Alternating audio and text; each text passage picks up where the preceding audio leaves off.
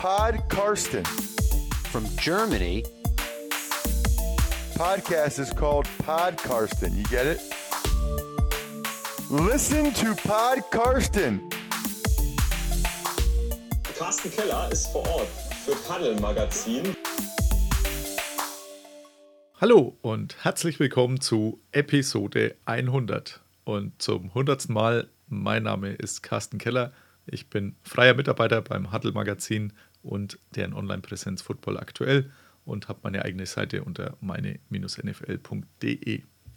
Ja, die 100. Folge war natürlich eine besondere oder ist eine besondere, hat auch den Hintergrund, dass es natürlich am Sonntag gestern ein besonderes Spiel gab, denn das lang ersehnte, von vielen, da gehöre ich sicher auch dazu, seit vielen, vielen Jahren ersehnte Spiel in Deutschland der NFL hat stattgefunden in München und ich durfte für den Huddle vor Ort sein und habe das sehr, sehr genossen.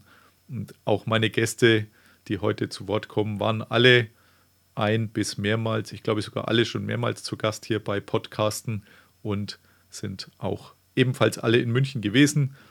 Es war ein absolutes Highlight, das man tatsächlich kaum in Worte fassen kann. Also ich kann es zumindest kaum.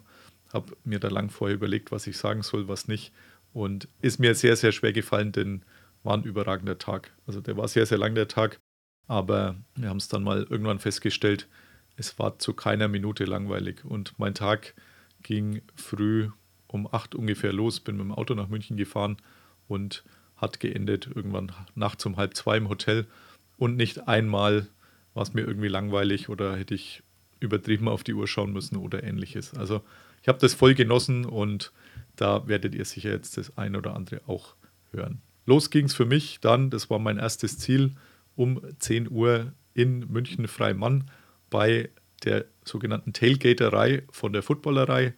Also Kutsche und Co. hatten ein bisschen von ihrem Biersponsor Köpi organisiert.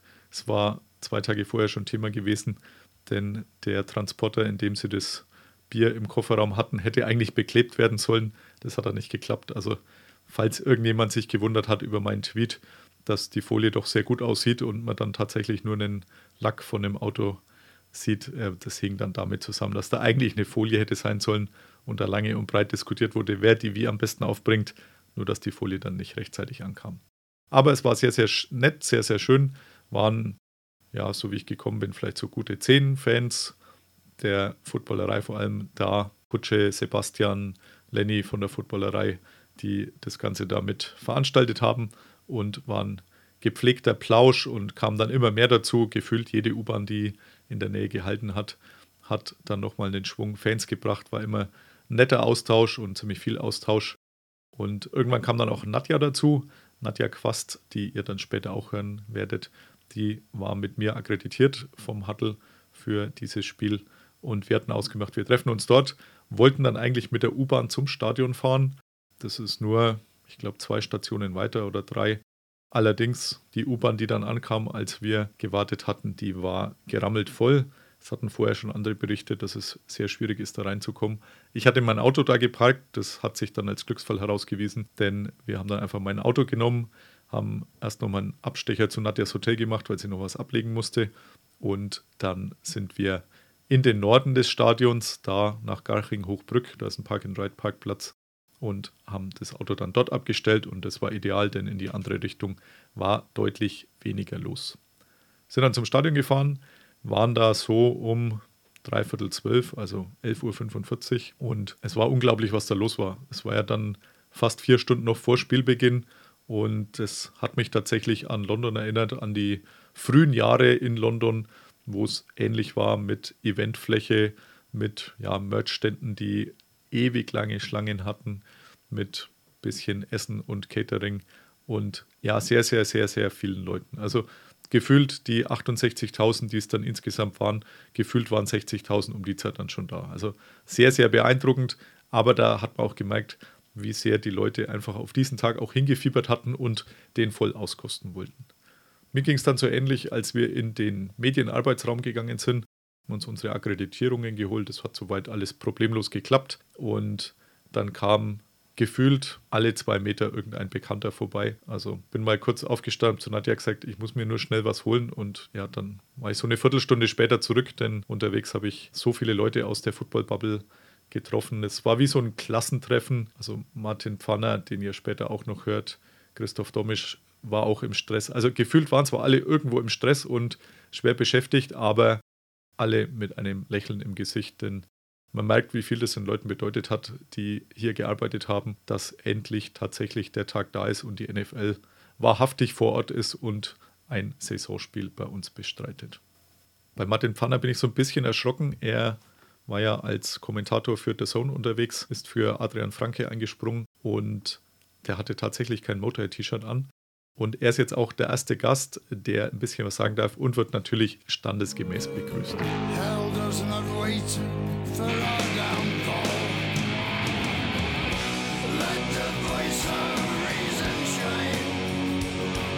Carsten, natürlich bekommst du eine Sprachnachricht noch dazu zur hundertsten Folge von Podcasten. Diesbezüglich auch herzliche Gratulation dazu. Du hörst es vielleicht auch, die Stimme ist noch ein klein wenig angeschlagen. Das passiert, wenn man drei Stunden in den Münchner Nachmittags- und Abendhimmel rausschreien darf.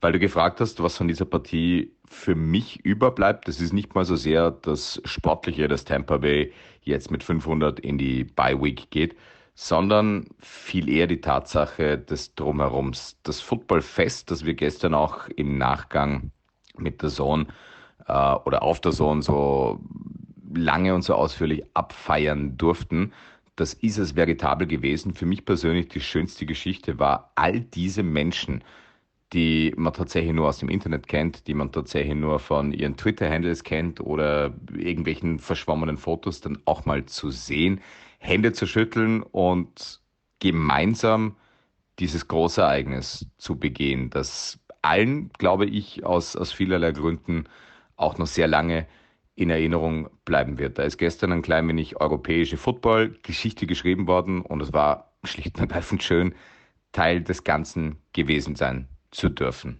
Da kann ich nur voll zustimmen. Also das war auch bei mir immer im Hinterkopf, überragend, da Teil dieser Geschichte gewesen sein zu dürfen. Und Martin Pfanner war dann im Stadion genau vier Plätze weiter, ungefähr oder fünf, hat ja mit Dominik Eberle, noch ein Mittelfranke, zumindest ein Gebürtiger, kommentiert gemeinsam. Und Dominik Eberle, muss ich dann scherzen, hat ja dafür sogar auf einen Clubheimsieg verzichtet. Also er ist ein anerkannter Clubfan. Ich habe gleichzeitig auf das Debüt meiner beiden Kinder als Einlaufkinder beim Club verzichtet, bin aber da zum Glück von den Kollegen und natürlich von meiner Frau mit Videos versorgt worden. Aber das war auch ein Opfer in Anführungszeichen oder ein Tribut, den ich gerne gezahlt habe, um eben in München dabei sein zu können. Ja, wir machen dann gleich weiter mit einem weiteren Statement und zwar von meinem Kumpel André, André Dasewski, der Teil des Kicker ist und Gründungsmitglied des Icing the Kicker Podcast, den der Kicker ja gemeinsam mit der Footballerei macht. Erstmal herzlichen Glückwunsch zur 100. Folge Podcasten. Das passt ja wie die Faust aufs Auge. Gestern einfach nur grandios, mega. Wirklich 24 Stunden nach Kickoff bin ich da jetzt immer noch leicht euphorisiert. Das war wirklich ein epischer Tag, an dem man sich noch in vielen Jahren erinnern wird. Ähm, ich weiß ehrlich gesagt gar nicht, wann wann ein Live-Sportereignis mich das letzte Mal so geflasht hat. Ähm, ist schon ein bisschen her auf jeden Fall. Also man hat da irgendwie die ganze Zeit das Gefühl, Teil von, von etwas Besonderem zu sein. Und das hatte schon zunehmend gekribbelt in den Tagen vor dem Spiel, aber das hat dann doch noch alle Erwartungen übertroffen. Die ganze Atmosphäre rund um das Spiel fand ich richtig cool, egal wen man da getroffen hat. Einfach so viele Leute, die irgendwie einfach diese so eine gewisse Glückseligkeit ausgestrahlt haben, da, bei dem man so ein bisschen das Gefühl hatte, eigentlich wollen sie, würden sie am liebsten die ganze Zeit nur ungläubig mit dem Kopf schütteln, dass sie das jetzt wirklich gerade erleben. Mhm. Auch so Leute wie du oder zum Beispiel auch Grille ähm, von uns vom Kicker, die ja da schon seit so vielen Jahren so, so viel vor diesem Hype so dermaßen viel Herzblut reingesteckt haben in diese Sportart und immer noch reinstecken. Also für euch hat mich das eigentlich am meisten gefreut, ehrlich gesagt. Ähm, ja, und die Stimmung war halt auch einfach echt nur Wahnsinn, dass die Allianz Arena so laut sein kann. Ich hatte ja keine Ahnung, wirklich. Ähm, und ich war nur wirklich schon ein paar Mal da. Da waren absolute Gänsehautmomente dabei und ich denke mal, sowohl die beiden Teams als auch die US-Berichterstatter waren da schon, schon ziemlich beeindruckt von dem Ganzen. Das Spiel wurde hinten raus auch nochmal spannend. Ergebnis hat mir mit meiner 49ers-Brille natürlich auch getaugt, auch wenn das jetzt echt egal war gestern, aber lange Rede, kurzer Sinn. Just wow. Das hat echt richtig Bock und Lust auf noch viel, viel mehr gemacht. Ähm, also auf die nächsten 100 Folgen Podcasten und auf noch viele, viele so grandiose Tage wie gestern. Ja, danke für das Lob an André und ja, hoffentlich auf weitere 100 Podcasten. Aber im Moment sieht es nicht so aus, als ob die Streak endet. Damit kommen wir jetzt zu Matthias Gindorf von beimfootball.de, den ich das erste Mal live getroffen hatte in Tottenham, glaube ich, müsste gewesen sein, 2019 beim Eröffnungsspiel damals Oakland Raiders gegen Chicago Bears. Und wir haben uns auch gestern eine ganze Weile dann nach dem Spiel unterhalten im Media Workroom. Deswegen ist es ein bisschen lauter vielleicht. Ich habe jetzt hier Matthias Gindorf zu Gast beim Football, heißt sein Blog, den ihr sicherlich kennt und wenn nicht, solltet ihr ihn besuchen. Wir haben uns ja schon ein paar Mal getroffen, aber schön, dass es jetzt hier wieder geklappt hat, zum ersten Mal auf deutschem Boden. Hallo Matthias. Ja, grüß dich. Ja, äh, wunderbar. Das ist ja wie ein Klassentreffen hier, das Ganze. Ne? Alle, alle kommen mal zusammen, die sich sonst nur aus dem Internet kennen und sonst nur im Podcast sprechen oder voneinander lesen. Alle sitzen jetzt an einem Tisch. Finde ich super. Absolut, muss ich auch sagen. Es hat sich heute noch mehr wie Klassentreffen angefühlt wie die letzten Tage oder wie London. Das ist äh, Klassentreffen hoch 10. Wie fandest du es denn insgesamt? Ich fand das wirklich großartig von, von früh bis spät. Wir können jetzt ja, können ja mal ein bisschen spoilern. Wir sitzen jetzt hier um kurz nach 20 Uhr nach dem Spiel. Ich bin heute Morgen um 9.30 Uhr hier zum Stadion gekommen und ich hatte nicht eine Minute, wo mir langweilig war, weil ja so viel los war. Selbst heute Morgen schon um halb zehn standen die Leute draußen Schlange am, am Fanshop und dann die ganzen Aktivitäten draußen. Und dann, ja, was wir gerade gesagt haben, du kommst rein ins Stadion, läuft ständig irgendjemand in die Arme, den du kennst. Ne? Als, als ob das jetzt, es sind Leute aus der deutschen Bubble, ne? also mit Günter Zapf bin ich reingekommen und ich habe Martin Pfanner, den Kommentator vom Spiel heute von der Sohn, noch in der U-Bahn getroffen. Du siehst ja Podcast-Kollegen und die Kollegen aus den USA, die hier rumlaufen und das war so drumherum super und dann das Spiel, naja, das ist jetzt vom Sportlichen vielleicht mal, da gab es Besseres, Ja. aber die Stimmung hier in der Bude, das, das, das war der Wahnsinn.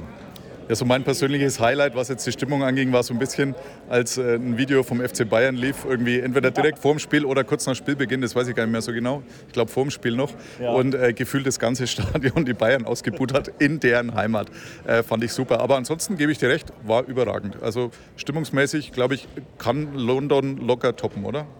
Ja, also es gibt ja jetzt so seit einiger Zeit immer so ein paar Songs, die in Stadien immer abgespielt werden. Das Sweet Caroline ist immer Ja. ganz groß oder das hat man bestimmt auch im Fernsehen gesehen mit äh, Take Me Home Country Roads, was hier abging. Als es dann hier die Lichter anging von den Kameras und alle mitgesungen haben, selbst die Spieler auf dem Platz und haben mitgemacht, also ein paar, was ich gesehen habe. Das, das ist echter Wahnsinn. Und dann, das Spiel war, ich glaube, nicht ganz aus. Also es war ja mit äh, Victory Formation kurz am Schluss. Und man wusste, es ist jetzt gleich zu Ende und die Fans fangen von sich aus aus dem Nichts an zu singen, oh, wie ist das schön. Also das, das war vielleicht der beste Moment, fand ich so, was die Atmosphäre anging. Es war ein super Schlusspunkt, fand ich auch, weil mir Ja. ging es genauso. Ich habe mir gedacht, das ist sowas von passend heute, denn ähm, auch aus meiner Sicht, das hat alles geklappt. Also ich habe da keine großen Schwierigkeiten festgestellt, was jetzt das Organisatorische angeht. Ein paar Kleinigkeiten sind immer, aber dafür, dass es ein erstes Spiel hier war, glaube ich, war es richtig gut. Ich habe auch bei den ein oder anderen amerikanischen Kollegen äh, gehört, die gesagt haben, oh, super, hat super geklappt alles. Auch Pete Carroll bei der Pressekonferenz hat es betont. Ähm, alle waren total freundlich die paar Tage. Gut, muss er wahrscheinlich auch sagen, aber es war alles vorbereitet und ich glaube, da kann man auch so ein bisschen vielleicht auf diese deutsche Gründlichkeit, die manchmal Ja. so ein bisschen beschimpft wird, äh, schon so ein bisschen stolz sein. Auch wenn stolz immer so ein schwieriges Wort ist, aber äh, habe mich da schon auch so ein bisschen mitgenommen gefühlt. Ja, und wenn man sich jetzt hier umguckt, wo wir sitzen, wir sitzen jetzt hier im Pressebereich. Ich weiß nicht genau, was während Fußballspielen hier passiert, aber das könnte auch ein Stadion in den USA sein. Hier vorne sind Fernseher, da stehen Seahawks, Buccaneers mit dem Münchenspiel-Logo dazwischen. In den Treppenhäusern, das ist alles äh, auf NFL, auf dieses Spiel gebrandet. Man sieht ja eigentlich gar nichts vom FC Bayern. Ich habe, glaube ich, nur so ein bisschen Nur die Beschriftung. Sitze. Ja, nur die Sitze und äh, jetzt hier im Backstage-Bereich irgendwie die Beschriftung im Fahrstuhl. Aber sonst ist ja alles wirklich so gebrandet, als ob du bei der NFL bist. Und das ist echt Wahnsinn. Es gab wohl draußen doch so ein bisschen längere Wartezeit, habe ich gehört. Also je dichter man ans Spiel rankam, desto voller es draußen. Aber mein Gott, also wer jetzt hier um 15 Uhr kommt, wenn das Spiel um 15.30 Uhr beginnt, der hat doch selbst Schuld, oder? Absolut. Und ich meine, es war ja von vornherein klar, dass auch auf dem Platz vorher einiges geboten wird. Ja. Und man schon allein deswegen, also mal locker eine Stunde vorher im Stadion sein sollte. Und ja, bei uns war es, wir gingen immer mal rein und raus und haben uns da umgeschaut, äh, waren aber dann auch, ich glaube, so ab 14.30 Uhr auf jeden Fall auf unseren Plätzen. Und wie du sagst, ich, ich habe keine Sekunde gehabt, wo es mir irgendwie auch nur annähernd langweilig war. Also weder vorm Spiel, beim Spiel schon gleich zweimal nicht Ja. und jetzt auch danach nicht. Also überragend. Ich fand auch die Show von Crow am Anfang ziemlich gut. Ja. Also das ist ja auch Geschmackssache. Es ist nicht unbedingt meine Musik, aber trotzdem hat das gepasst, fand ich. Ja. Und äh, die paar Tänze dazu, die Breakdance dazu, das passt natürlich auch zu dem, was wir hier machen mit amerikanischem Sport. Und auch äh, in der Halbzeit hat mir jetzt kein Show-Act gefehlt. Dafür die äh, Flag-Football-Mädels, die da gespielt Ja. haben, das war auch richtig gut gemacht. Also, dass der Stadionsprecher das alles mitkommentiert und die ganzen Spielerinnen beim Namen nennt. Also, das muss auch für die da unten auf dem Platz ja ein Wahnsinnsgefühl gewesen sein. Ja, glaube ich auch. Also gerade was Show angeht, kann natürlich die NFL eh, aber sie haben Ja. das hier alles wirklich super souverän und begeisternd äh, gemacht. Und ja, auch Crow ist halt so ein kleiner gemeinsamer Nenner, würde ich sagen. Also im Internet gab es wohl sicher welche, die das nicht gut fanden, als das veröffentlicht wurde. Hat mich überrascht. Ich bin nicht sicher, weder Fan dieser Musikrichtung noch des Künstlers, aber äh, ich habe mich richtig gefreut, wie das verkündet wurde, weil ich mir gedacht habe, also da hätte man äh, wahrscheinlich tausend schlechtere Varianten treffen können. Und ähm, ja, der hat es gut, souverän gemacht. Es war direkt vor unserer Nase gefühlt Ja. und äh, habe mich super unterhalten gefühlt. Und die Lieder kennt man ja dann so ein bisschen aus dem Radio. Von dem her hat es, finde ich, gut gepasst. Ja. Ja, das sind auch Songs so mit so positiver Grundstimmung, ne? dass du da ein bisschen auch die Leute anheizt. Ne? Und das war, wie lange war das? Das waren Acht sieben Minuten hieß es vorher. Acht also Minuten, vorher hieß ja, es ein guck. 8-Minuten-Set mit, Ja. mit seinen Highlights halt. Nee, war sehr, sehr schön, muss ich sagen. Nächstes Jahr dann Frankfurt, oder?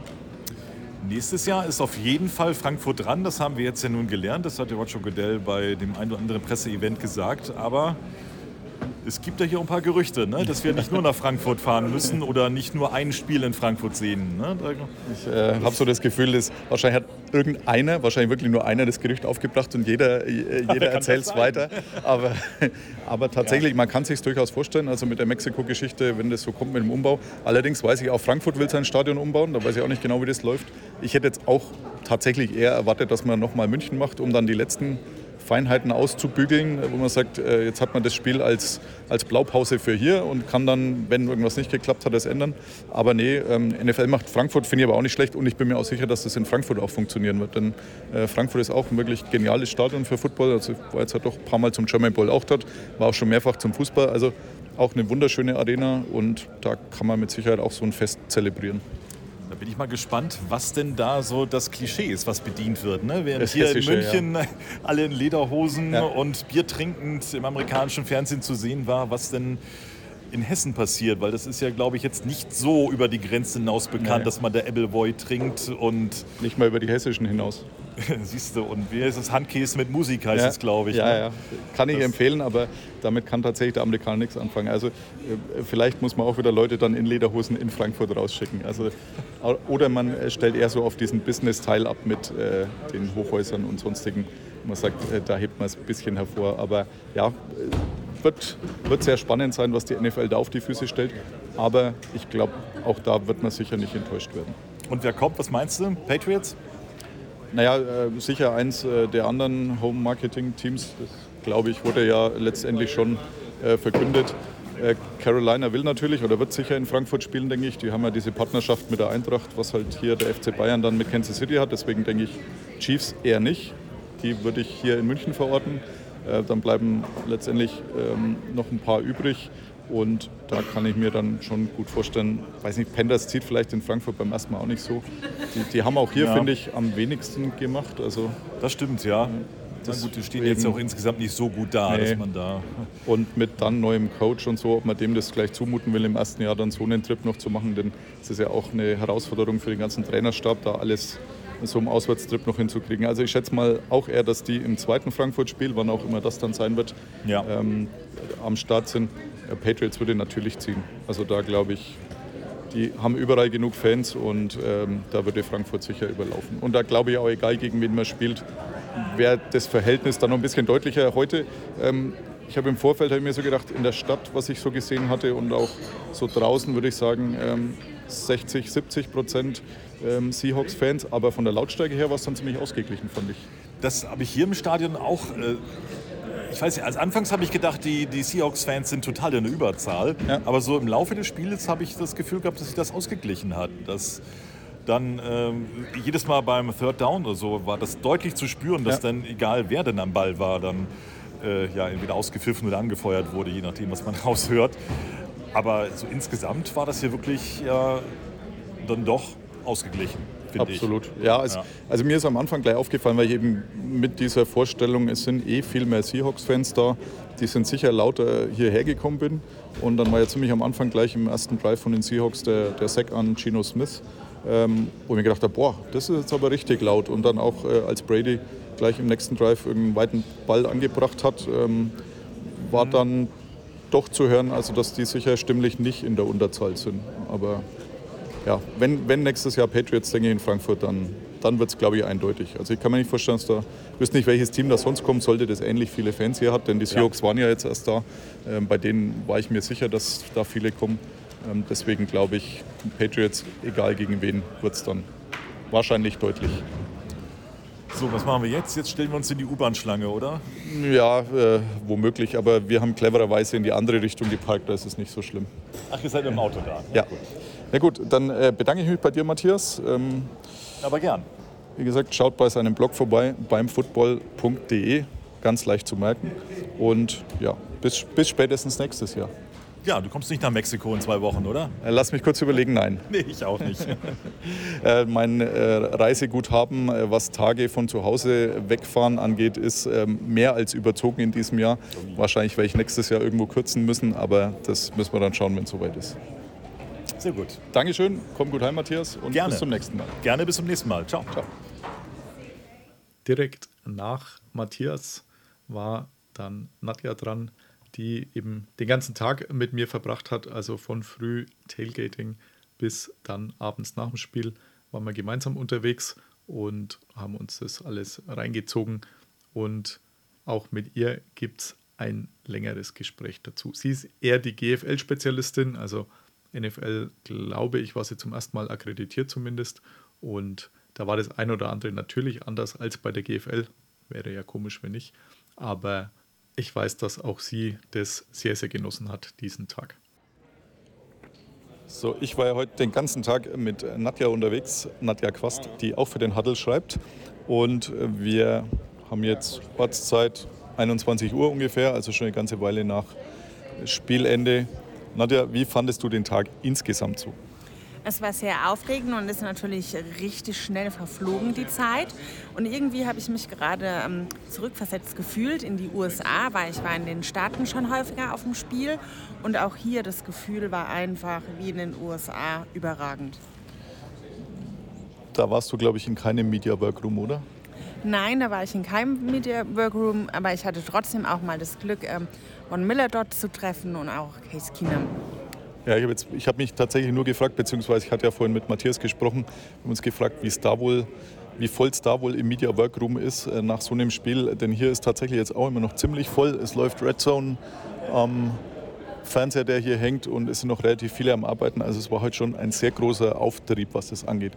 Und äh, vom Spiel beziehungsweise dem Drumherum her, wie fandest du das so für das erste deutsche Spiel? Es war auch ähm, hier natürlich super interessant, auch mal zu schauen, jetzt auch wenn du dich umguckst. Es waren jetzt nicht nur Medienvertreter aus Deutschland da, sondern auch aus ganz Europa. Das heißt jetzt auch aus Dänemark zum Beispiel, die neben uns saßen oben oder auch jetzt hier verschiedene andere Teams. Und von daher ist es schon, da hat man gesehen, dass halt jeder irgendwie gefühlt nach München kam, um dieses Event festzuhalten. Ja, äh, mein Peter King schreibt hier gerade seine Kolumne zwei Tische weiter. Also Monday Morning Quarterback, der jetzt Football Morning in America heißt, wird live aus dem Media Workroom München erscheinen dann morgen früh oder wann auch immer. Ich vermute morgen früh, also wird nur eine Zeit lang hier sitzen, denke ich. Aber auch sonst sind sehr, sehr viele Amerikaner da gewesen. Also Beatwriter von den Buccaneers, von den Seahawks und auch, wie du sagst, überall aus Europa. Also sehr großer Auftrieb. Wirklich beeindruckend und kann locker aus meiner Sicht mit den ersten London-Spielen mithalten. Eventmäßig war draußen auch was geboten, aber das haben wir gar nicht so wirklich gesehen. Ja. Nee, da haben wir auch gar nicht so groß geschaut. Was mich jetzt eher so ein bisschen enttäuscht hat, dass man hinterher kein Merchandise mehr kaufen konnte mhm. oder dass die Shops doch eher verhältnismäßig früh ähm, zugemacht haben. Also ich denke, wenn man das noch ein bisschen länger hätte aufgelassen, dann wäre da auch ähm, ganz gut noch was möglich gewesen. Aber man hat auch morgen noch in München diverse Stores geöffnet oder auch Aktivitäten, die man ähm, besuchen kann, so dass einfach das Wochenende quasi einen runden Abschluss hat. Ja, vielleicht waren es auch schon ausverkauft von vor dem Spiel, denn die Schlangen waren immens lang. Also wenn man hier in München aus der U-Bahn gestiegen ist, geht es erst über so eine Brücke drüber, äh, diese Esplanade. Und dann war auf der rechten Seite ein doch relativ großes Feld, was die NFL ja immer als Tailgating Area bezeichnet, wo irgendwelche Spielchen waren mit äh, Wide Receiver Catch und äh, Ballkicken und weiß der Geier und eben doch mehrere große Shops, aber ja, die, es war alles voller Menschen, also weiß nicht, wie viele Tausender auf diesem Stück waren und auch näher Richtung Stadion war eigentlich alles voll, aber wie so oft beim Football, Stimmung war super und wir haben eigentlich gar nichts mitgekriegt, dass es Schwierigkeiten gab, oder? Nee, also soweit. Ähm war da nicht zu merken. Ich meine, man weiß es nicht, ob es äh, vielleicht unter den Fans im Einzelnen ein bisschen was gab. Aber auch wenn, dann hat man davon nichts mitbekommen. Außer Nico Beckspin, der mal kurz hinter mir stand und eben erzählt hat, dass er angepöbelt wurde von einem Fan in einem Dolphins-Trikot, weil er irgendwo stand, also Nico irgendwo stand, wo er nicht hätte stehen sollen und der Fan sich da gestört fühlt, ein amerikanischer Fan, der ihn dann beleidigt hat. Aber gut, das war vermutlich eine Einzelsituation. Ansonsten sehr nettes, sehr friedliches, wie man das vom Football kennt, äh, sehr nettes Publikum. Und ja, auch Spiel war nicht verkehrt, also war jetzt nicht sehr einseitig, war ein verdienter Sieger äh, mit den Buccaneers, aber es war jetzt nicht so, dass das wie früher bei manchen London-Spielen dann von Ende bis Schluss nur eine Mannschaft dominiert hat, sondern Tom Brady hat die Seahawks so ein bisschen im Spiel gehalten. Und für uns, wo wir ja eigentlich auch eigentlich keinen wirklichen Fanherz auf beiden Seiten hatten, glaube ich, war es eine unterhaltsame Partie, oder? Ja, definitiv. Also ich habe vorher ähm, nicht wirklich einen Tipp abgegeben. Ich dachte einfach, schauen wir mal, wie es ähm, ausgeht. Natürlich hat man schon auch gedacht, wäre schon vielleicht eine gute Sache, wenn Tom Brady das ein bisschen hier wandelt. Das hat er ja auch dann gemacht und hat einen ähm, Sieg erspielt mit seinem Team.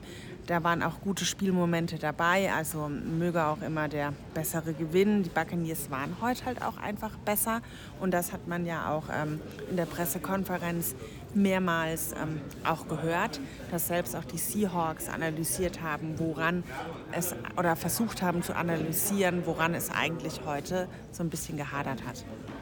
An der Pressekonferenz kann man vielleicht wirklich noch ein bisschen arbeiten fällt mir dann so gerade bei dem Stichwort ein. Also die meisten sind wohl bei den Buccaneers aufgelaufen bei der Pressekonferenz. Es gab zwei verschiedene Pressekonferenzräume. Wir haben den näher gelegenen der Seahawks gewählt. Ähm, auch deswegen, weil mir klar war, dass äh, die meisten zu den Buccaneers gehen werden. Die habe ich ja jetzt erst am Freitag bei der PK gesehen. Also deswegen pro Seattle in dem Fall. Und da waren vielleicht, hm, ich möchte sagen, 40 Leute oder sowas, die sich da verteilt hatten in diesem Auditorium. Ja, es gab äh, Pete Carroll, es gab Gino Smith, ein ähm, paar Soundschnipsel versuche ich noch rauszuziehen für später. Es gab auch einen peinlichen Vorfall, als äh, Marquise Goodwin gefragt wurde, was sein Instagram-Post bedeutete. Der, der hat uns mal erst nichts gesagt, also die wir zu dritt da saßen.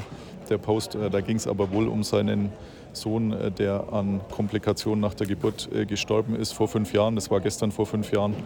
Und deswegen hat er den Post gemacht. Und dann musste er auch nach einer Frage, ähm, ist er dann wieder vom Podium. Absolut nachvollziehbar. Die Frage war aus unserer Sicht eher daneben. Also war zum Glück auch kein Deutscher, der sie gestellt hat. Das hätte, hätte eher ungut äh, gepasst. Ich habe schon fast erwartet, dass die ganze Pressekonferenz dann zu Ende ist nach äh, drei Personen. Aber man hat dann doch noch äh, Quandre Dix äh, aufgetrieben, der auch noch kurz da war. Ansonsten Pressekonferenz, ja, ein bisschen ausbaufähig, oder? Ja, definitiv. Und den Punkt, den du ja genannt hast, da hatten wir uns ja vorhin auch drüber unterhalten, wo man sich die berechtigte Frage stellen kann. Ethik in Pressekonferenzen ja. müssen manche Fragen sein oder auch einfach nicht sein. Und hätte ich diesen Post genauer gelesen, dann hätte ich mir vielleicht auch eine Frage einfach ersparen können. Also ich glaube, da muss man nicht nochmal ins Detail gehen, weil die Körpersprache von dem Spieler hat einfach alles gesagt, wie er die Augen gerollt hat und mir den Kopf nach oben genommen hat und er ist dann eigentlich mehr oder minder sch schnurstracks auch wieder verschwunden. Also da hätte ich wahrscheinlich in dem Moment auch keine große Lust mehr gehabt, was zu beantworten. Oder wie du auch gesagt hast, wenn Spieler einfach kommen, nicht immer erkennt man in sofortiger Wirkung, wer das denn ist. Vor allem, wenn die ihre Privatkleidung anhaben und dann auch wieder entsprechend gestylt sind, muss man schon so zweimal hingucken, dass man einfach vorher ankündigt, wer denn kommt. Ne? Also Quandritics muss man tatsächlich kurz googeln. Also ich habe zuerst QAN verstanden, aber nachdem es nicht so viele mit Q oder KU bei den Seahawks gibt, Spieler ging es dann relativ zügig, dass man herausgefunden hat, wer da ist. Äh, sorry, ja, wir kennen auch nicht alle 53 Spieler auf beiden Seiten, deswegen ja, hätte man das vielleicht ein bisschen besser ankündigen können, aber dafür gibt es ja dann nächstes Jahr ein NFL wahrscheinlich Frankfurt Game oder beziehungsweise sicher ein Frankfurt Game. Mal gucken, ob die Gerüchte stimmen, die Matthias vorhin auch angesprochen hat, dass vielleicht auch noch ein Frankfurt Game gibt. Das wollen wir einfach mal abwarten und da kann man ja dann solche Kleinigkeiten vielleicht noch ein bisschen ausmerzen. Ansonsten haben wir uns sehr wohl gefühlt, oder? Ja, definitiv. Man hat wieder einige Leute auch getroffen, die man schon so kennt. Das ist ja auch immer das Nette, wenn man auf Events ist, dass man auch immer mal wieder schön Smalltalk führen kann oder auch neue Leute kennenlernt oder auch von neuen Leuten angesprochen wird, sodass man sein eigenes Netzwerk immer vergrößern kann. Ja, ich bin jetzt zwar nicht der Netzwerker, aber tatsächlich ging es mir genau so. Also gefühlt alle drei Meter hat man irgendjemanden getroffen, den man kennt aus dieser Football-Bubble oder auch in meinem Fall dann äh, André und Jan vom Kicker, mit denen ich ja privat dann auch noch Fußball spiele, die zusätzlich in der Football-Bubble sind. Aber ja, sehr, sehr genial das Ganze, was das anging. Und sehr genial, dass uns der Hattel natürlich mit Akkreditierungen versorgen konnte. Ja, definitiv. Also auch herzlichen Dank an dieser Stelle. Es war natürlich wieder sehr nett gewesen. Schon allein für sowas oder hauptsächlich für sowas rentiert sich dann auch der Aufwand, den man das ganze Jahr betreibt. Das ist dann tatsächlich so äh, die Belohnung für viel Arbeit, die da drin steckt, viel Herzblut. Und äh, ja, ich, ich habe es tatsächlich so empfunden, auch jetzt aufgrund der Woche vorher. Das ist tatsächlich so ein historischer Moment der Liga. Das erste Spiel in Deutschland, da wird es nie mehr ein zweites Mal das erste Spiel in Deutschland geben. Vielleicht das erste in Frankfurt, aber ich bin mir sicher, dass der Medienauftrieb nächstes Jahr in Frankfurt bei weitem nicht so groß sein wird, wie er jetzt hier in München war. Also ich weiß nicht, ob Peter King wiederkommt, aber auch viele, viele andere von denen, die jetzt heute da waren. Also man hat sich schon Teil von was Besonderem gefühlt. Auf alle Fälle und es hat man, vor allem hat man durch das Gefühl hier auch wieder so eine immense Motivation weiterzumachen, ja. neue Ideen irgendwie daraus zu entwickeln, Projektideen, wo man natürlich dann auch äh, mit dem Schreiben dranbleiben möchte. Ja. Absolut. Und ja, ich freue mich jetzt schon auf nächstes Jahr. Ich glaube, London wird immer auch äh, bei mir Ziel sein, weil ich die Stadt einfach super finde, diese Verbindung Stadt und äh, Football und Wembley Stadion. Aber auch sehr gerne wieder ein Spiel auf deutschem Boden nächstes Jahr. Und ich denke, dass Deutschland das kann, hat die NFL und hat Deutschland heute bewiesen. Und da wird es nächstes Jahr bestimmt nicht schlechter. Genau. Und dann ist es natürlich auch spannend, welche Teams nach Frankfurt kommen. Also wenn es Frankfurt wäre, ist es ja auch für mich ähm, richtig nah. Ja. Noch nicht mal weniger wie eine Stunde fahren. Das ist natürlich ein Traum. Und ähm, ja, ich bin gespannt. Yes, dann hoffen wir auf Frankfurt 2023. Ich bedanke mich bei dir, Nadja, für diesen sehr angenehmen Tag und wünsche noch einen schönen Abend und bis zum nächsten Mal. Ja, auf alle Fälle. Bis dann. Bye, bye. Ja, danke, Nadja. In Frankfurt waren wir natürlich schon gemeinsam mehrere Male beim German Bowl. Würde uns sehr freuen. Und jetzt kristallisiert sich ja auch zwei Tage später raus, dass es wohl so kommen wird, dass es nächstes Jahr zwei Spiele geben dürfte einmal Frankfurt, einmal München. Damit zu einem kurzen Werbeblock für meinen Sponsor AG1. Diese Münchenwoche war wieder das beste Beispiel für meinen Lebenswandel und das soll jetzt nicht so negativ klingen, wie es ist. Mein Lebenswandel ist, dass ich versuche, genug zu schlafen, was manchmal nicht klappt, auch in München nicht ganz geklappt hat. Also da waren es dann nur so drei, vier, manchmal fünf Stunden in dieser Woche, weil zu viel drumherum passiert ist. Und was geklappt hat, ist, dass ich laufen gegangen bin. Ich habe es ja die letzten paar Mal schon erzählt. Lauf seit gut zwei Jahren aufgrund einer Challenge mit meinem Bruder und meinem Cousin jeden Tag mindestens eine Meile, meistens dafür sogar noch ein bisschen mehr und versuche auch immer noch Fußball zu spielen. Fußball gab es in dieser Woche nicht, denn da hat einfach die Zeit gefehlt. Aber ich war tatsächlich laufen jeden Tag und Schlafmangel, trotzdem Sport, bisschen Stress. Da war es dann auch mit der Ernährung nicht allzu toll. Die Footballerei hat einen Teil der Ernährung übernommen, was äh, ganz dankbar war. Also sowohl am Sonntagabend durfte ich die Reste noch verwerten, als auch am Freitag bei diesem Event. Wirklich gesund war das, glaube ich, nicht. Und das ist so das, was mir immer ein bisschen Kopfzerbrechen macht. Also die Ergänzung, die AG1 bietet, kommt hier genau richtig, denn ohne die fünf gesunden Sachen hat man doch immer ein bisschen schlechtes Gewissen und manchmal auch ein schlechtes Gefühl. Deswegen unterstütze ich das ganz gern mit AG1, denn das ist das erste Mal bei mir so auf dem Radar aufgeschlagen, als es Andrew Brent beworben hat und auch erzählt hat, dass er es eben seit vielen Jahren nimmt. Der Mann ist Hobby-Triathlet und das mit Anfang 60 und ist da immer noch ein absolutes Tier, positiv in Anführungszeichen, was diesen Sport angeht. Nebenbei Business Insider, Podcaster, der macht alles und trifft auch sonst oft die richtigen Entscheidungen. Und das war dann auch der Grund, wieso ich das dann gerne ausprobiert habe. Vitamine, Mineralstoffe, lebende Kulturen, Botanicals und weitere Inhaltsstoffe aus echten Nahrungsmitteln. Und das ist so der, der kleine Kick am Morgen noch, denn ansonsten wird es vielleicht nur der Kaffee, was nicht allzu viel ist. Und wenn der Rest des Tages auch nicht viel Gesundes enthält, dann ist das eine sehr gute Ergänzung. Die kostet normalerweise 107 Euro für eine Monatsration. Wenn man es im Abo bestellt, noch 87 Euro, also knappe 3 Euro pro Portion. Und dieses Abo kann man auch wieder pausieren, aber man kriegt zur ersten Abo-Bestellung einen kostenlosen Jahresvorrat D3 und K2 Vitamine dazu und fünf so Travel Packs, die ganz praktisch sind. Die hatte ich auch in München dabei. Und noch eine Aufbewahrungsdose und einen Shaker. Das Ganze gibt es unter dem Link athleticgreens.com meine NFL, also meine NFL in einem Wort ohne Bindestrich sonstiges und auch genauso athleticgreens ein Wort.com meine NFL. Aber das findet ihr auch in den Show Notes. Nico Fanzelo hat auch bei seiner Abfahrt tatsächlich ein Plakat, noch eine Werbung entdeckt am Flughafen in München, wo die Kansas City Chiefs quasi sich verabschieden und ankündigen, demnächst dann hier ein Spiel mit uns.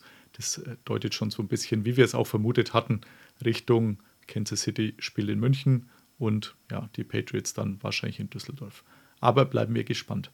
Nico ist auch ein gutes Stichwort, denn auch den habe ich gebeten, noch eine Sprachnachricht bzw. mehrere aufzunehmen, denn er hatte sich, nachdem im Vorfeld nicht ganz klar war, wie viele Akkreditierungen der Hattel kriegt oder ob überhaupt, hat er sich VIP-Tickets gekauft, beziehungsweise er und Kumpels haben sich VIP-Tickets gekauft und wie das abgelaufen ist, erklärt er jetzt.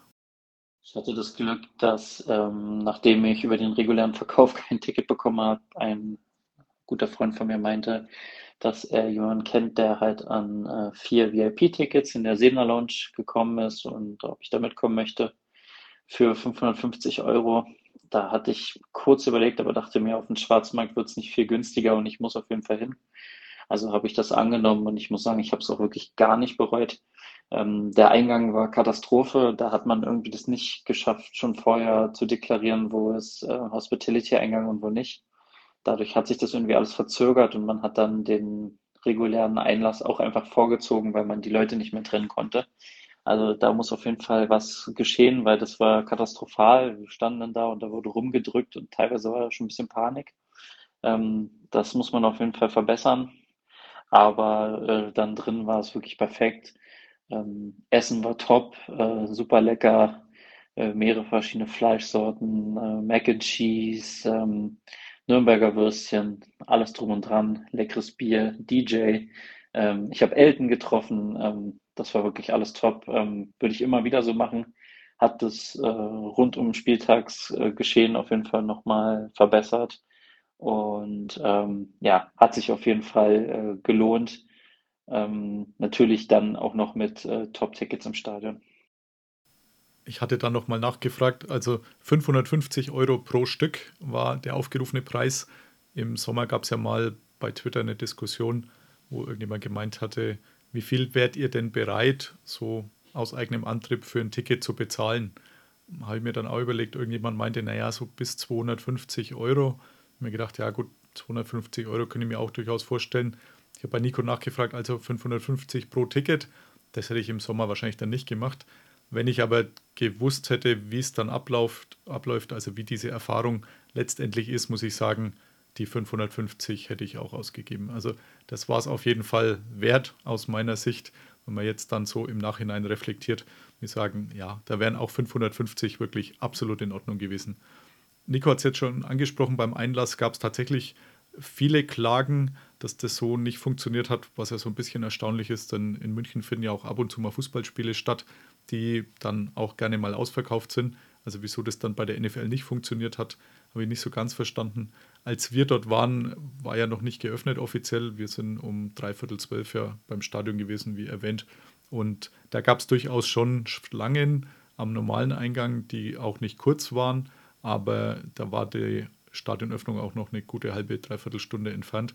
Deswegen ist es mit Sicherheit noch mehr geworden und anscheinend hat man das dann auch nicht mehr weitergebracht. Also das ist tatsächlich erstaunlich und es war auch nicht die einzig negative Erfahrung, die Nico hatte, denn ich habe ihn auch gebeten, zu seiner Anfahrt ein bisschen was aufzunehmen. Zu meiner Anfahrt. Ich war doch positiv überrascht, dass der Sprinter von Berlin nach München pünktlich losgefahren ist, pünktlich angekommen ist. Da war echt mal alles top. Die Bahn hat da vollkommen überzeugt. Leider, und das war so ein bisschen das, wo ich dachte, okay, NFL in Deutschland ist dann doch irgendwie anders, waren so ein paar Chaoten im Zug. So, ich würde sagen, mit 40er, ähm, schon vollkommen besoffen zu dem Zeitpunkt, nur am Rumpöbeln, haben ihre Dosen durch den Zug geschmissen, haben Fahrgäste beleidigt, haben die Kontrolleure beleidigt, haben mich beleidigt. Ähm, da hatte ich schon ziemlich schlechte Laune. Aber ich muss dann sagen, in München angekommen, ähm, war es dann top, weil da war die Stimmung einfach super. Ich muss sagen, ein bisschen anders als in London, wo gefühlt irgendwie so jeder einem irgendwie wohlgesonnen ist, war es so ein bisschen verhaltener und hat so ein, zwei, drei äh, Sprüche bekommen, man sei ein Erfolgsfilm mit dem Bugs-Trikot. Aber rundum war es dann doch äh, sehr gut. Anreise bis zum Stadion war auch okay. Die Erfahrung haben wir zum Glück jetzt nicht gemacht. Also bei meinen mehreren Anfahrten war es alles kein Problem. Die Rückfahrt am Freitagabend, gut, äh, irgendwann nachts um, ich glaube, 1 Uhr war ich da unterwegs. Da waren tatsächlich auch der eine oder andere Betrunkene, auch im ICE, was jetzt eher die Ausnahme darstellt. Aber das war alles noch erträglich. Und da waren es tatsächlich auch Fußball- und keine Football-Fans. Last but not least, Nico hat schon angedeutet, das Stadionerlebnis hat dann wieder für diese Anfahrt entschädigt und dazu auch noch ein paar Takte von ihm. Mein äh, Stadionerlebnis war wirklich krass. Also nachdem wir dann in dem VIP-Raum waren, haben wir gesagt, wir gehen einmal runter, gucken schon mal.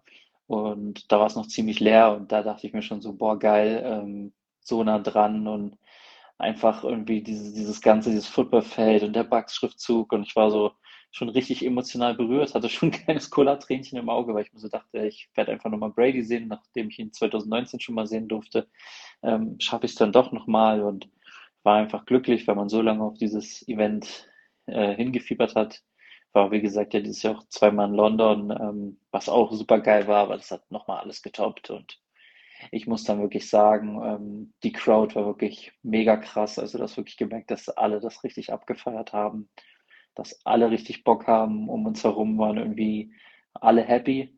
Ich hatte zwischenzeitlich so in der Stadt gedacht, Seahawks wäre eine, eine Überzahl, aber ich glaube, das war tatsächlich so 50-50. Ähm, hat, hat richtig, richtig Bock gemacht und ich hatte einfach das Gefühl, alle waren irgendwie gut drauf und das Spiel hat ja auch für alle irgendwie was geboten. Und ich, ich hatte wirklich richtig Freude, auch dass dann Sweet Caroline nochmal äh, gebracht wurde. Country Roads war natürlich auch Weltklasse. Ähm, ja, nee, ich muss sagen, wirklich München hat da überzeugt, Deutschland hat überzeugt. Und ich glaube, ähm, ja, die NFL war auch begeistert vom deutschen Publikum, was man, was man so wahrgenommen hat. Und ich denke mal, das ist ein klarer Indikator dafür, dass wir spätestens schon nächstes Jahr hier zwei Spiele haben werden, weil ähm, ja, Deutschland nimmt das einfach an. Ja, das hat man ja gerade schon gesagt. Also ich gehe auch davon aus, dass nächstes Jahr zwei Spiele werden, so wie es jetzt aussieht. Das passt sehr, sehr gut. Ich war dann gestern noch zu Gast bei Ole beim Sunday Morning Kicker Podcast. Habe da auch länger über dieses Spiel referieren dürfen auch da, ich denke, meine Begeisterung, wer da reinhört, sehr gerne, die kriegt man sicher mit. Gerade dieses Country Roads zum Schluss wo wirklich fast 70.000 dieses, wie es Sarah Walsh dann vom Feld aus ausgedrückt hat, die größte Karaoke-Bar der Welt wahrscheinlich sogar in dem Moment. 70.000, gefühlt jeder mitgegrölt und äh, die gerade die amerikanischen Reporter haben sich nicht mehr eingekriegt und gesagt, das ist überragend, diese Stimmung. Da ist tatsächlich Football so ein bisschen zur Nebensache verkommen, aber für die, die sich auskennen, die wussten, da passiert auch nichts mehr. Also wenn man dann nur noch das Abknien vor sich hat, dann kann man auch gerne mal so ein bisschen feiern. Und ich glaube auch nicht, dass es zu viel feiern war. Also für mich war es der krönende, überragende Abschluss dieses Abends, muss ich sagen. Und äh, wir sind dann noch ganz, ganz lang im Stadion geblieben. Erst noch ein bisschen eben aufgenommen, also die Interviews, die ihr gerade gehört habt. Ich habe äh, die, die Pressekonferenz dann noch mit Nadja zusammen besucht und mit Jan vom Kicker bei den Seahawks, während André bei den Buccaneers war. Bei den Seahawks war es ein bisschen überschaubarer. Da waren nicht wirklich viele, aber ansonsten bei den äh, Buccaneers war es wohl relativ voll, was ja klar war, denn Bradys vermutlich letztes Spiel hier vor vielen der Reporter. Also die meisten werden ihn wahrscheinlich dann auch nicht mehr sehen von den Deutschen. Deswegen ganz logisch, dass man da hingeht. Aber das konnte ich ja dann schon am Freitag abhaken.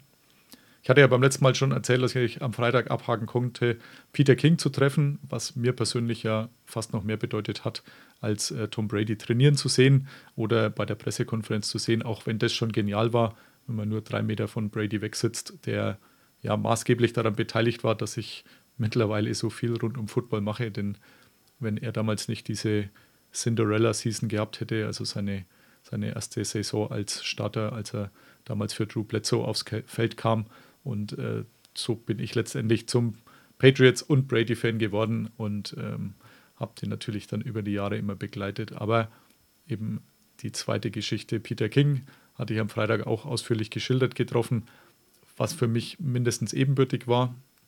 Und noch besser wurde es dann am Montag bei meiner Rückfahrt, denn Ole hat so ein bisschen gespoilert, was aber positiv gespoilert war, denn beim Heimfahren ist so ein Tweet aufgeblitzt, ähm, Carsten ist auf dem Gipfel angekommen und dann habe ich so kurz überlegt, denke ich, hm, ich wollte ja eh schon schauen, ob Peter Kings Kolumne da ist, die er tatsächlich in München im Media Workroom gemacht hat. Also da so ein bisschen hingeschaut, was er gemacht hat. Also erst eine Erdkundestunde mit Sarah Walsh, die da noch saß, wo er erzählt hat, eben von der Feldherrnhalle, vom Hitler versuchten äh, Putsch damals Anfang 1930 oder 33 und hat er so eine Tour gemacht. Das hat er ihr noch erzählt, wo ich gedacht habe, Respekt dafür, dass er jetzt dann x tausend Wörter rausblasen muss.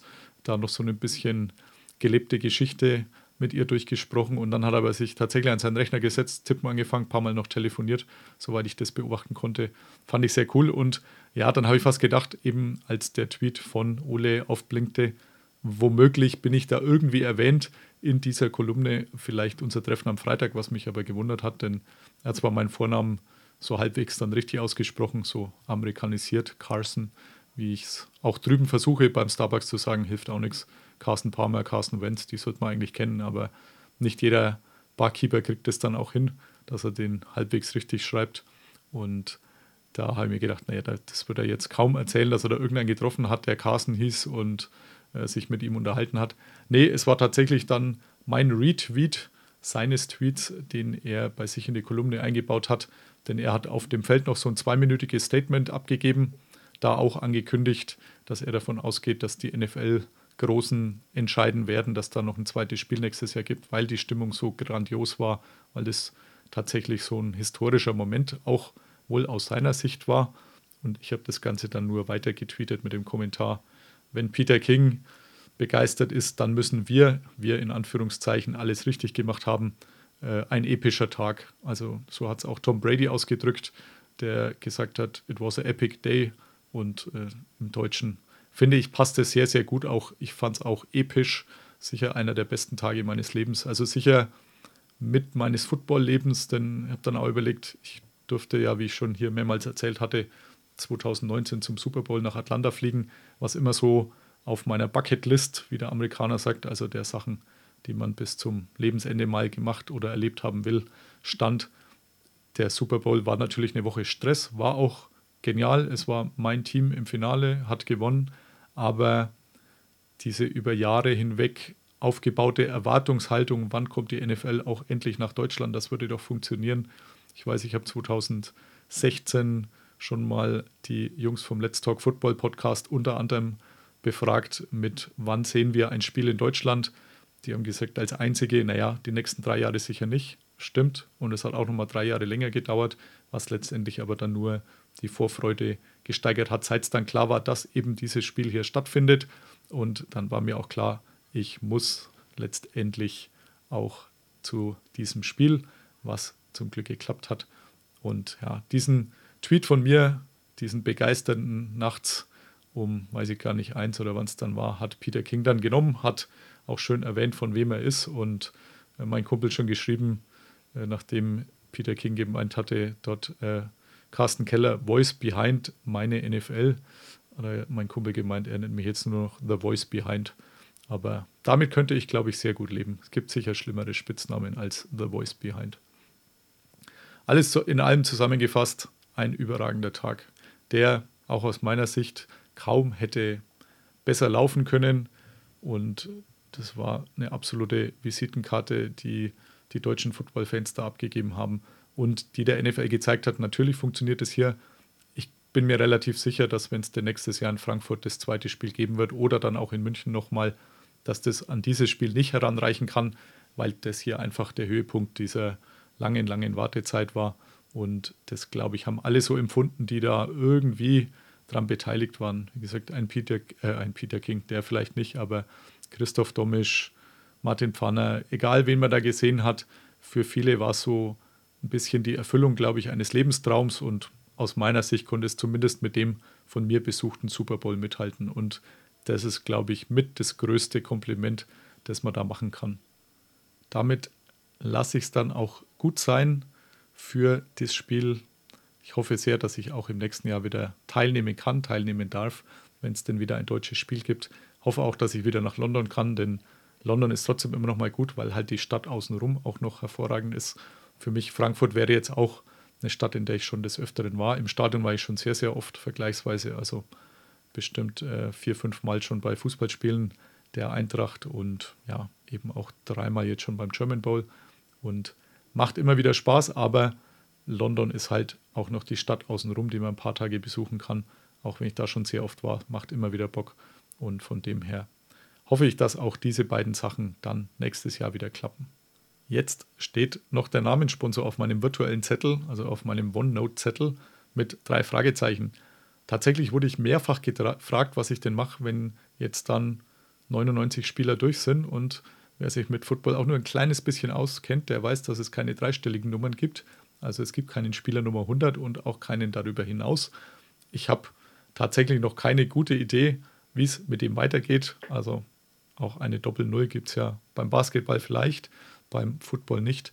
Deswegen, wenn keiner einen Geistesblitz hat, dann glaube ich, war Folge 99 mit Aaron Donald ein würdiger Abschluss für den Namenssponsor. Ansonsten Geistesblitze gerne bei Twitter an meine-nfl oder per E-Mail oder oder oder Kontaktmöglichkeiten, glaube ich, gibt es genug. Seht ihr auch in den Show Notes. Und wenn da einer einen Geistesblitz hat, ruhig her damit. Vielleicht kann ich das dann für die nächsten Male gleich mit einbauen. Damit bleibt mir nur noch Danke zu sagen. Einmal Danke an den Huddle bzw. Football aktuell, dass das mit der Akkreditierung wieder geklappt hat. Ein absolutes Lebensereignis und da hat der Huddle jetzt schon mehrere möglich gemacht. Also die zweimal Draft, die dreimal London und der Super Bowl und mehrere German Bowls. Das sind wirklich Highlights und jetzt das war noch so wirklich der Gipfel wie es Ole so schön ausgedrückt hat. Eigentlich muss man am Gipfel aufhören, das habe ich allerdings nicht vor. Vielleicht enttäusche ich da den einen oder anderen, aber ich werde deswegen jetzt nicht weniger machen, sondern es ist eher wieder so eine Motivation, wie es auch Nadja gesagt hat, zu mir da weiterzumachen und noch so ein bisschen mehr zu investieren, weil es auch einfach halt viel Spaß macht. Und das war an diesem Wochenende auf jeden Fall der Fall.